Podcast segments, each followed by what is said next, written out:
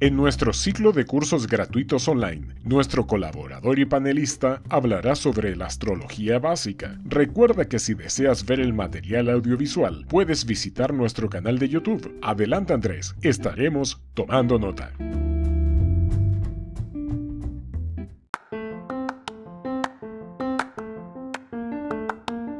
Cursos gratuitos online con Andrés Villavicencio. Astrología básica, clase número 1.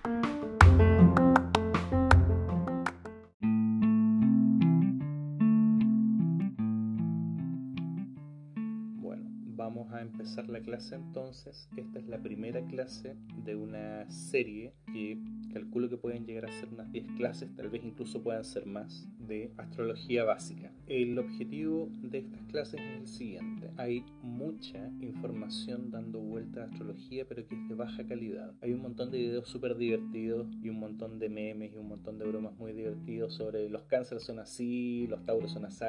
Este argentino que hace unos videos muy divertidos de los signos eh, pidiendo comida en el restaurante o cosas así. Pero en general hay muy poca información sobre el cómo funciona la astrología. La gente no lo sabe. Entonces la idea de este curso es dar información bien fundamentada y que sea equivalente a un curso por el cual ustedes pagan. Si bien este curso es gratis, la idea es que sea de la misma calidad de un curso pagado. ¿Cuál es el problema que tiene en este momento el ambiente esotérico en general? Que hay mucha gente dando cursos de baja calidad y cobrando mucho, ante lo cual la gente se ve asfixiada, quieren aprender, pero si no están los recursos, no es posible porque no pueden pagar precios que a veces son exorbitantes, lo cual se contradice con el discurso de yo entrego esto para el beneficio de las personas y para que todos estén bien y la gente aprenda. Si uno lo que quiere es ayudar a la gente, bueno, hace un curso gratuito como este. Y este va a ser un curso que va a ser, como les decía, largo, a lo menos unas 10 clases creo yo. Y la idea está en que tengan todas las bases de la astrología, de modo tal de poder entender cuando les hablan del que se levanta una carta astral, del que implica, por ejemplo, que Mercurio esté transitando por Acuario, o que implica un Mercurio retrógrado, o que implica un Marte retrógrado. Todos esos elementos que uno los escucha, pero que muchas veces no los entiende, sino hasta haber podido comprender el concepto completo de fondo. Entonces, la idea es que este curso les dé todas esas bases, de modo tal de que si sienten la necesidad de tomar un curso, ese curso esté con esto como mínimo, como base. Así que aquí vamos, la idea es cambiar un poco el cómo se hace toda la enseñanza ocultista, al menos en el ambiente latinoamericano, y de ahí que queramos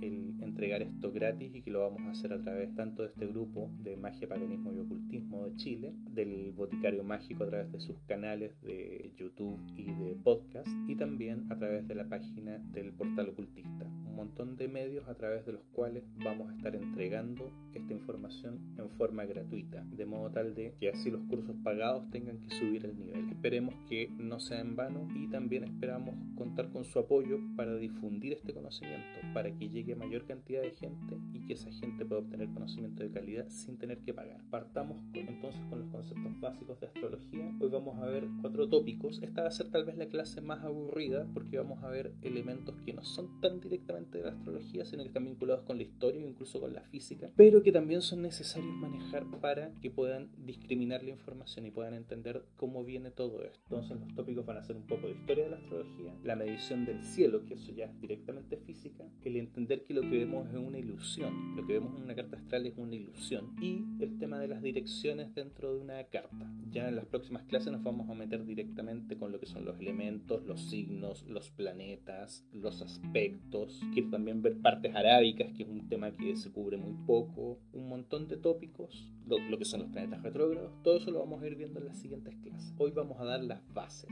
de modo tal que nadie les diga que no tienen los conocimientos fundamentales. Vamos a sentar ahora las bases. Entonces, lo que es historia de la astrología. Hay historia y hay prehistoria también de la astrología. La prehistoria es desde el origen de la humanidad hasta más o menos el 3000 a.C. Y ahí tenemos todo lo que son los cultos del sol y de la luna. Las fuentes de eso, antropológicas. Ahí nos tenemos que meter a libros de antropología y encontramos todas estas prácticas chamánicas que se dieron a lo largo de todo el mundo. Recordemos que el concepto chamán es un concepto usado por los antropólogos. Los sanadores de las culturas no usaban ese término. Chamán es un término que solamente era usado en Siberia por los sanadores. Chamán es el término para llamar los sanadores en Siberia. De ahí que, por ejemplo, ningún sanador de los pueblos nativos de América se haga llamar a sí mismo chamán. Si se hacen llamar a sí mismos chamanes, probablemente hay algo ahí que no está calzando bien, porque no es un término culturalmente asociado a América Latina, o se hacen llamar sanadores. Entonces, todo este tema del culto del sol y la luna, el culto a las estrellas primitivo dentro de la prehistoria, hasta más o menos el 3000 a.C., que es cuando empiezan a aparecer los primeros registros. Ya en esa época encontramos los primeros registros en Mesopotamia, y ahí encontramos que se hace mención a los planetas, llamados estrellas móviles, y a las estrellas, llamadas estrellas fijas. ¿Por qué venía esta diferencia? Porque se daban cuenta que algunas estrellas, algunos puntos en el cielo, tenían una posición constante unas respecto a otras, y esas eran llamadas las estrellas fijas, pero había otras que cambiaban su posición respecto a los demás, y esas las llamaban estrellas móviles, y es lo que nosotros conocemos como planetas. Cuando uno mira el cielo nocturno también, una de las formas de distinguir uno de otro es que las estrellas titilan mucho mientras que los planetas apenas y lo hacen, y eso es por la interferencia por polvo estelar que hay en la luz que nos llega de las estrellas que están a una distancia astronómicamente mayor que la de los planetas. Aquí sí aplica el concepto de proporciones astronómicas. De esto tenemos fuentes arqueológicas, las tablillas cuneiformes que han sido extraídas a lo largo de toda Mesopotamia, Babilonia, Siria, Ur, Uruk, etc. Hay un montón de trabajos al respecto, hay un montón de estudios al respecto y para los que se quieren informar de estas cosas, les recomiendo Google Scholar. Y en Google Scholar ustedes ponen el tópico y empiezan a aparecer las publicaciones científicas que hay al respecto. También aparecen libros al respecto, etc. De todo, incluso tesis de pregrado, tesis doctorales, toda clase de información aparece ahí en Google Scholar, entonces ustedes lo pueden usar para poder informarse al respecto. Y como les decía, hay mucho material, no tanto había hace 100 años atrás y no tanto había hace 20 años atrás, los que estudiamos carreras que tienen que ver con investigación hace 20 años como yo, nosotros teníamos que ir a las bibliotecas a agarrar los libritos que eran los empastes de las revistas y ponernos a revisar uno por uno, a veces habían índices, etc. Ahora no, ahora tenemos la ventaja que Google Scholar nos informa de todo y podemos incluso buscarlo en internet. Bendita la creadora de SciHub que nos da acceso a publicaciones científicas en forma gratuita también. Le ha costado una, una demanda millonaria, pero la mujer lo ha logrado. Mucho éxito para ella porque en verdad nos ha ayudado mucho a todos los que buscamos conocimiento. Lo mismo, hay muchos libros de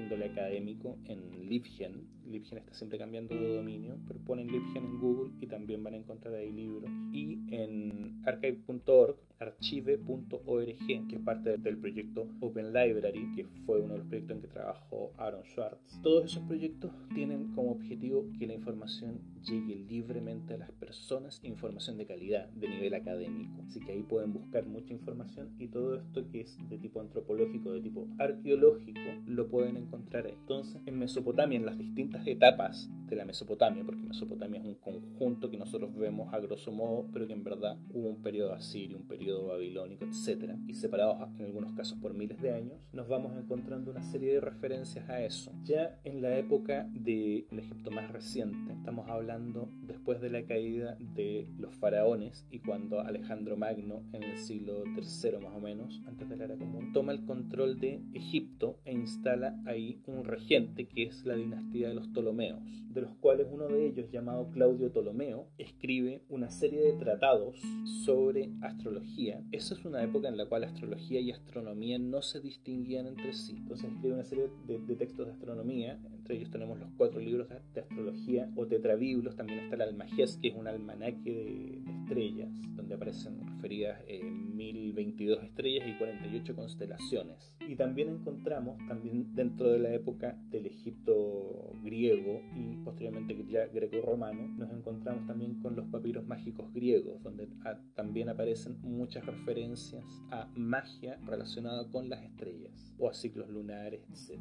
Posteriormente, Roma se expande por el mundo, conquista el Egipto griego y ahí ya nos empezamos a encontrar, por ejemplo, con autores como Betius Valens o como Firmicus Maternus que son también clásicos que es muy bueno leerlos. Si quieren profundizar en astrología, es muy bueno leerlos.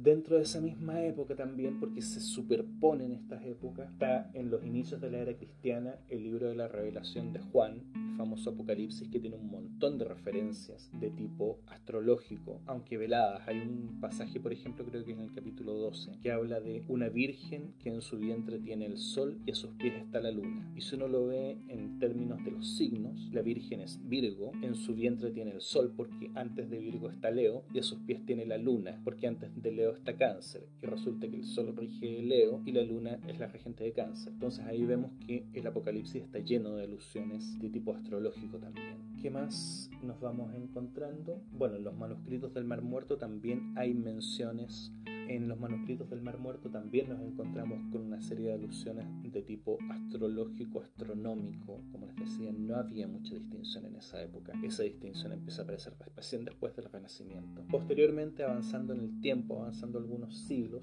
si bien siguen apareciendo textos entre medio, aparecen en la época ya del Islam autores muy contundentes como Al-Mahriti o Al-Biruni. Y ya en la época del Renacimiento nos encontramos con personajes como Marsilio Ficino o como William Lyle, también otros como Black, Gray, Ball, un montón más que van tomando todos estos conocimientos entre medio también uno puede encontrar una serie de referencias en textos directamente alusivos a la magia, como sería en los libros de la filosofía oculta de Agripa o en el Arbatel de Magia. Aquí hay un tema que es súper importante. Bueno, esto viene también de un trabajo que yo realicé junto con mi amigo Alejandro Virgilio, en el cual cuando hicimos nuestro libro de Power of Asteria, que es de astrología aplicada a la magia, buscamos justamente referir todas las fuentes. Estas mismas fuentes que yo les he mencionado, nosotros las tuvimos que usar en texto, porque la idea era justamente dar peso, que no fueran simplemente opiniones, sino dar un peso al estudio en base a las fuentes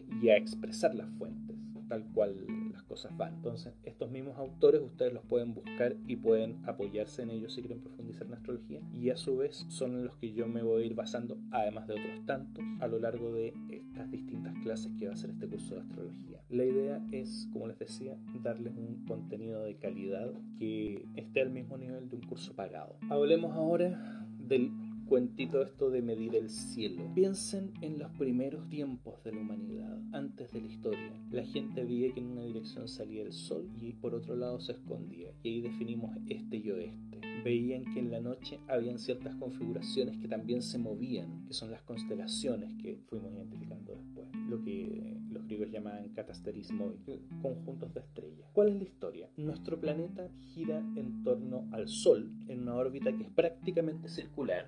Yo sé que en los libros de física, en los, libros de ciencias naturales les muestran una elipse muy marcada. La verdad es que no es tan así. La excentricidad de esa elipse es muy baja, por lo que prácticamente es circular la órbita para fines prácticos. Entonces, hay un plano sobre el cual se mueve este planeta nuestro alrededor del Sol. Y ese plano se conoce como plano de la eclíptica. El nombre de eclíptica proviene del griego, eclíptica, implica la relación con los eclipses. Y eclipse, del griego eclipsis, significa desaparición o abandono. Cuando hay un eclipse, el Sol o la Luna desaparecen, nos abandonan. Escribimos con eh, Mario Elfar, con Alejandro Virgilio y recientemente lo tradujimos al inglés con la revisión de Nick Farrell, un artículo sobre eclipses que también está publicado en la página del Boticario Mágico y en el portal Ocultista. Un artículo completo sobre los eclipses y la magia de los eclipses para los que quieran verlo. Igualmente lo vamos a abordar después. El tema está entonces que está este plano en torno al cual gira nuestro planeta alrededor del Sol y el eje de rotación planetaria está a 23 grados y medio de la perpendicular de este plano. O sea,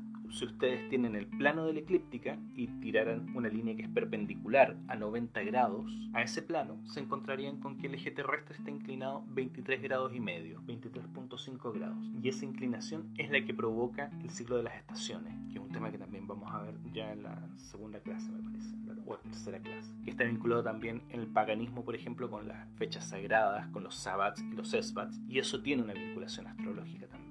Ahí vamos a ver que en verdad eso de que, no sé, Lugnasad es el 2 de febrero, en verdad no es tan así, porque a veces puede ser el 3, puede ser el 4, puede ser el 6 de febrero, y eso es por razones de índole astrológica que vamos a ver. Entonces, el plano de la eclíptica y el eje de rotación terrestre inclinado en 23 grados y medio. Lo siguiente es que viene la parte fea, pero no se asustan, no es tan terrible. En esa imagen que tienen ahí, ustedes pueden ver la eclíptica, el plano en celeste. Pueden ver que hay un eje que es perpendicular a la eclíptica que dice polo norte eclíptico arriba. O sea, ese es el eje que está a 90 grados, está perpendicular al plano de la eclíptica. Y a la derecha de eso hay otro eje que dice polo norte celeste. Ese es el polo norte de nuestro planeta, la proyección de nuestro polo norte y también del polo sur en el extremo contrario hacia el infinito, hacia la bóveda celeste. Y eso forma un ángulo de 23,5 grados. Bueno, sucede que en algún momento para poder determinar la posición de una estrella tuvieron que generar un punto de referencia. Ese punto de referencia se ubicó hace ya varios miles de años al comienzo de la constelación de Aries. Y ese punto es llamado el primer punto de Aries a 180 grados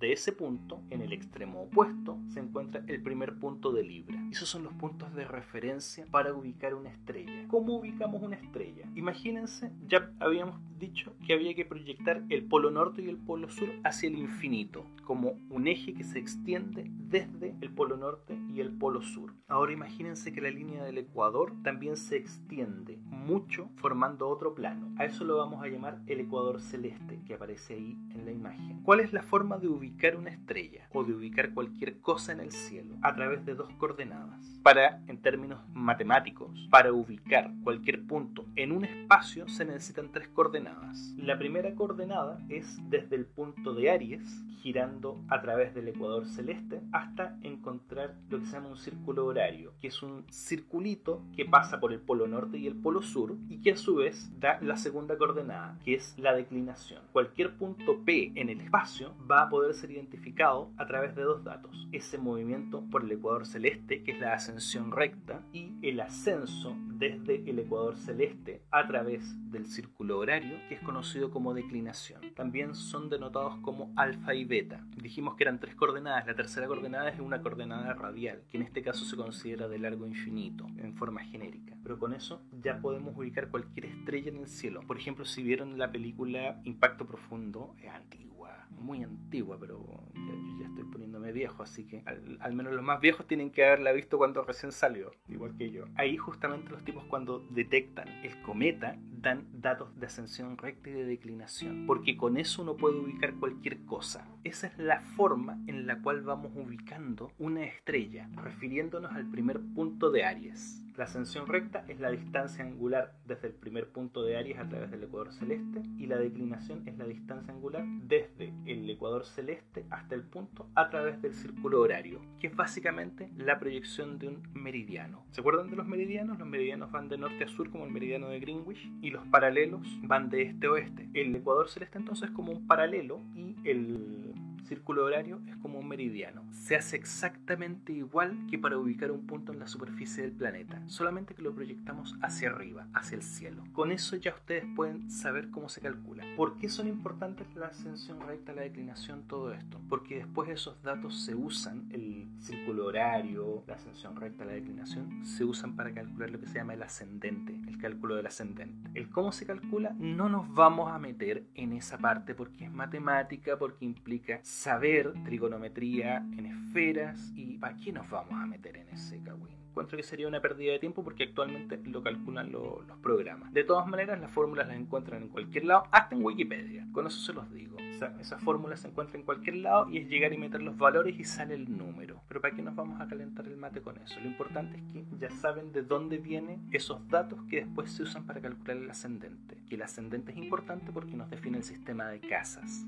de una carta astral. Entonces, ahora, ¿cuál es el tema? El punto de Aries no es un punto que esté totalmente fijo en el cielo. Nuestro planeta tiene varios movimientos, tiene varios, no solamente el, girar en torno al Sol. El primero es la traslación, gira gira en torno a nuestra estrella central. El segundo es la rotación y nosotros lo percibimos por el efecto de día-noche. Pero hay dos movimientos más, de los cuales a lo menos uno nos interesa. El tercer movimiento es el movimiento de precesión. Precesión significa que se mueve hacia atrás. Piensen en un trompo, echen a correr un trompo en su mente el eje del trompo va cambiando y va girando constantemente, cambia su inclinación y va girando. Lo mismo hace nuestro planeta, va haciendo ese movimiento de precesión en torno a qué? Al polo eclíptico, el polo que habíamos visto en la imagen anterior, que está perpendicular al plano de la eclíptica. En torno a ese polo, el polo terrestre va haciendo un movimiento de precesión, igual que un trompo. Ese movimiento de precesión hace que el primer punto de Aries vaya cambiando y se vaya moviendo hacia atrás. Primero hacia Pisces, luego hacia Acuario, luego hacia Capricornio, Sagitario, etc. De ahí viene todo este cagüín del siglo XIX de la era astrológica, cosa que no existía en la astrología hasta el siglo XIX. Ojo con eso. Entonces, el movimiento de precesión provoca eso. Entonces, el punto de Aries se va desplazando y tienen que hacerse correcciones cada cierto tiempo. ¿Cuánto se desplaza? Se desplaza un grado cada 72 años, lo cual hace que dé una vuelta completa cada 25.000 años.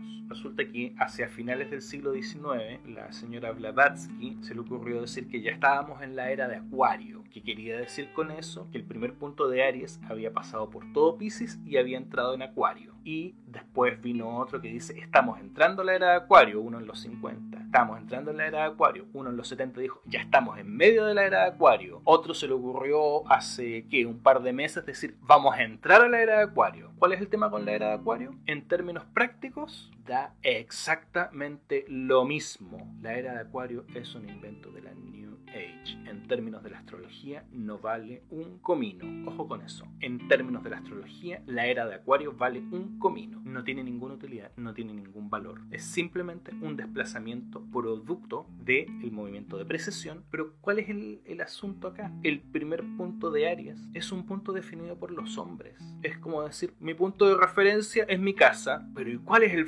fundamento místico y el fundamento científico para que el punto de referencia sea tu casa? Ninguno, yo lo elegí, yo quiero que mi casa sea el punto de referencia y todo el planeta y todo en el espacio va a ser referido en función del punto de referencia de mi casa. Bueno, pasó lo mismo con el primer punto de Aries. Por lo tanto, el que se desplace hacia Pisces, hacia Acuario, etc., da exactamente lo mismo. Ojo con eso. Entonces, todo esto de que la era de Acuario y la era de Acuario, cuento chino. Ya, empecé a ganarme odio, sí lo sé. Ya hay gente que va a querer colgarme por decir esto, pero es una mentira. No tiene ningún valor para fines astrológicos. Para fines astronómicos sí, para ubicar una estrella. Desplazamiento del primer punto de Aries. Pero para fines astrológicos no vale nada. Siempre se ha considerado la posición de las estrellas como si estuviera fijo el primer punto de Aries para fines de la astrología. Y eso es lo que genera lo que conocemos como la astrología tropical, que es básicamente la que todos hemos oído hablar en algún momento. Casi siempre hablamos de astrología tropical. Existe un movimiento dentro de la astrología que propone que uno debería considerar el efecto de la precesión, lo cual genera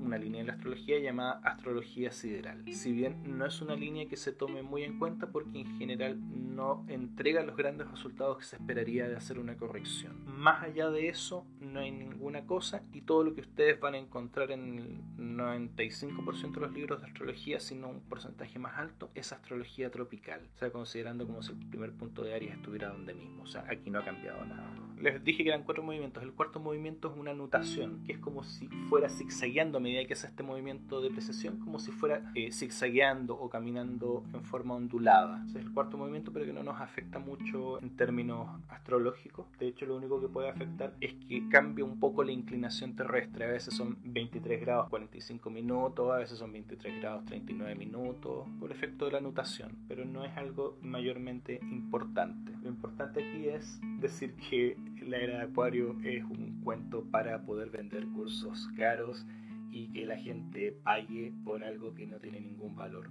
Uy, lo dije, perdón, se me escapó. Y ahora veamos la ilusión de la astrología, porque la percepción que tenemos es de ilusión. Miramos al cielo y vemos a Júpiter brillando y está en una constelación determinada, o vemos a Venus, o vemos a Mercurio, usualmente en el atardecer o en el amanecer. Pero ¿qué es lo que estamos viendo? Una proyección. En esta imagen posee al centro el Sol en el plano y las constelaciones zodiacales alrededor de todo esto, por fuera. ¿Por qué? Porque las constelaciones zodiacales son aquellas constelaciones que aparecen en la eclíptica, que es el plano también de la Vía Láctea poquita, una, una leve diferencia de inclinación, pero coincide básicamente con la Vía Láctea. Entonces resulta que nosotros vemos desde la Tierra, que es esa, ese círculo con una cruz que se ve abajo del cual parten varias líneas. Y desde la Tierra nosotros miramos hacia Marte. ¿Y qué está detrás de Marte a la derecha? Está Virgo. Entonces decimos, Marte está en Virgo. Esa es nuestra percepción. Miramos hacia Venus, que es el que está más a la izquierda y vemos que la línea se proyecta hasta llegar a Acuario y decimos Venus está en Acuario. Seguimos la línea que conecta con el Sol al centro y decimos el Sol está justo pasando de Capricornio a Acuario. Y vemos la de Mercurio que está muy cerca y decimos Mercurio está en Capricornio. Esa es la imagen que nosotros obtenemos y así es como se dice que tal planeta está en tal signo, es por esta ilusión, porque en verdad el planeta está haciendo su órbita habitualmente, normalmente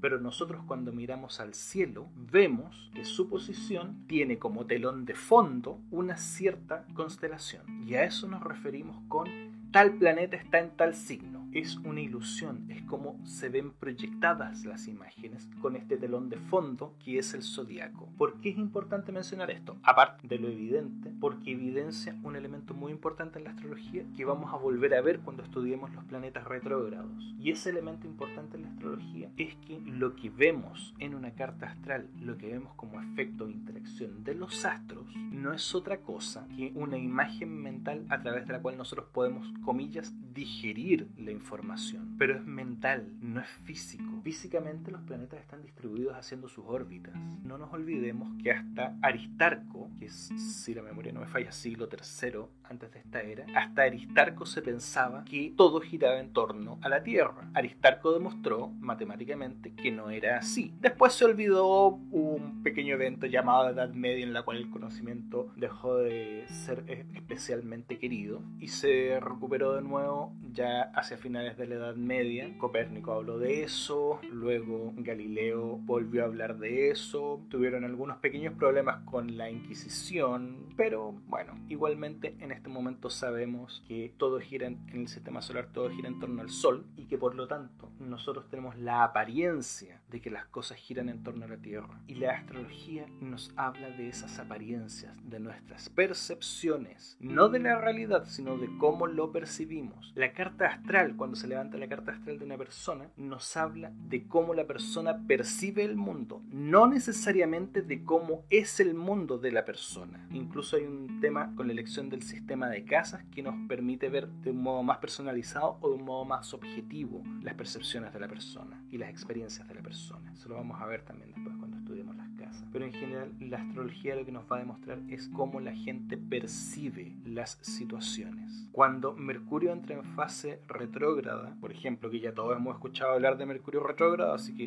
es un tema más fácil de abordar. Cuando Mercurio entra en fase retrógrada no significa que el planeta se empiece a mover hacia atrás, sigue girando en la misma dirección en torno al Sol, pero aparentemente se mueve hacia atrás en nuestra percepción visto desde la Tierra. Eso se equivale en nuestra psiquis a que nuestra capacidad expresión vinculada a Mercurio no está clara. Por lo tanto, entendemos mal las cosas y a alguien le dijeron una cosa y entendió otra. Y eso es Mercurio retrógrado. Pero es una ilusión. Un planeta retrógrado es una ilusión. Un planeta en un signo es una ilusión. Pero ¿dónde afecta la ilusión? No en el mundo físico. Afecta en nuestra mente, afecta en nuestras emociones. Porque en el fondo, y eso ya sería una discusión más filosófica, toda nuestra percepción está fundamentada en una creencia. Y lo que afecta los planetas en sus tránsitos son nuestras creencias, son nuestra percepción del mundo, nos generan hechos como tales. Si Mercurio está retrógrado, no significa que van a pelear con la gente, significa que ustedes mentalmente a través de sus filtros, a través de sus sesgos cognitivos, van a entrar en situaciones que les van a generar mayor facilidad para discutir con una persona. Pero si son capaces de salirse de esa ilusión, y salirse de esa ilusión es básicamente estarse cuestionando si lo que están percibiendo es objetivo, si se salen de esa ilusión, se salen del efecto de ese Mercurio retrógrado, o de cualquier planeta retrógrado, o de cualquier tránsito desagradable de un planeta sobre su carta natal. Por eso es que es muy importante este tema. la astrología que se basa en cómo nosotros vemos el cielo se basa en una ilusión, la creencia de que las cosas giran en torno al planeta Tierra. Lo que no es así, giran en torno al Sol. Del mismo modo que nada gira en torno a ustedes. Ustedes son un elemento más dentro de, de un universo muy, muy extenso en el cual nada gira en torno a ustedes. Lo mismo pasa con la astrología. Tenemos la ilusión de que las cosas giran en torno a la Tierra, igual como tenemos la ilusión de que las cosas giran en torno nuestro. Cuando uno logra quitarse esa ilusión, tanto en la astrología como en lo personal, logra un avance. ¿Y cómo nos quitamos esa ilusión, al menos con la astrología? Aprendiéndola. Y ese es el objetivo de este curso, que logren aprenderlo, que logren integrar ese conocimiento. Veamos. El sol sale por el este y se oculta por el oeste. Eso es producto de la rotación terrestre. Luego, ¿en qué dirección se mueve la Tierra? Si el sol sale por el este y se oculta por el oeste, quiere decir que nuestro planeta gira de oeste a este, en el sentido contrario en el cual percibimos el movimiento. Porque el sol está quieto, lo que está girando es nuestro planeta, nuevamente la ilusión de la percepción que hay. Nuestro planeta es el que está girando, el Sol nunca se ha movido, está donde mismo, pero no como nuestro planeta gira, nosotros lo vemos saliendo del, del este, ocultándose en el oeste, porque nuestro planeta gira de oeste hacia el este. Eso es lo que trata de representar este gráfico. Los planetas se van a mover en su dirección natural siguiendo la línea circular A. O sea, van a ir avanzando a través de los signos. Aries, Tauro, Géminis, Cáncer, Leo, Virgo, Libra, Escorpio, Sagitario, Capricornio, Acuario, Piscis y de vuelta Aries. Y van a hacer esa circulación. No obstante, nosotros vemos el cielo moviéndose en el sentido contrario, que es el que marca la línea B. Para que empiecen a reconocer elementos de la carta astral, a la izquierda tienen el ascendente y a la derecha tienen el descendente. Ascendente y descendente. El ascendente se alinea cerca del este y el descendente por el oeste. Por eso es que vemos que el movimiento natural de los planetas, que es el de la línea A, se contrapone con el movimiento aparente de los planetas en nuestro cielo, que es el que sigue la línea B. Dicho de otra manera, vamos a percibir como si los signos fueran en retroceso, cuando en verdad es nuestro planeta el que retrocede. Todo esto para reiterar la idea de que nuestra percepción de los astros es una ilusión. No se preocupen si no están entendiendo mucho en este punto. No se asusten. No quiero que se asusten. Vamos a volver a ver esto una docena de veces para que logren entenderlo. Yo esto no lo aprendí de un día para otro y no lo aprendí por milagro y por obra divina. Lo aprendí porque hubo gente que me lo explicó del mismo modo que yo se lo voy a explicar a ustedes. Así que no se asusten. Aquí vamos a dedicar todo el tiempo necesario a que vayan aprendiendo. ¿Qué es lo importante entonces? Comprender que la proyección de los planetas en el cielo es netamente apariencia y que la astrología, por lo tanto, no nos va a dar hechos concretos, nos va a dar el cómo nosotros percibimos los hechos y cómo percibimos las situaciones. Eso sería la clase de hoy. Esta es la clase más fome por lejos porque les hablé hasta de, trigonometría. Así que si pueden sentir pánico libremente, ya desde la próxima clase empezamos a hablar de elementos, signos, planetas, etcétera, que es lo que yo creo que todos ustedes quieren. Pero de momento esto era necesario para que puedan tener una idea, porque tienen que aprender. La única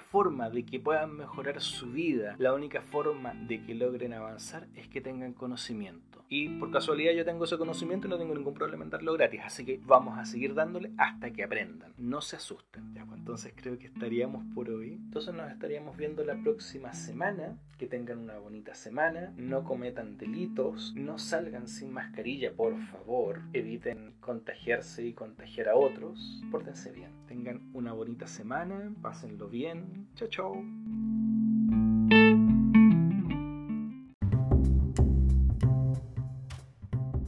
De antemano les agradecemos el tiempo que se han tomado escuchando este programa. Recuerden que si buscan más información esotérica, podrán encontrarnos en nuestras redes sociales, en YouTube, Twitter, Instagram, Facebook o visitando directamente nuestro sitio web boticariomágico.com.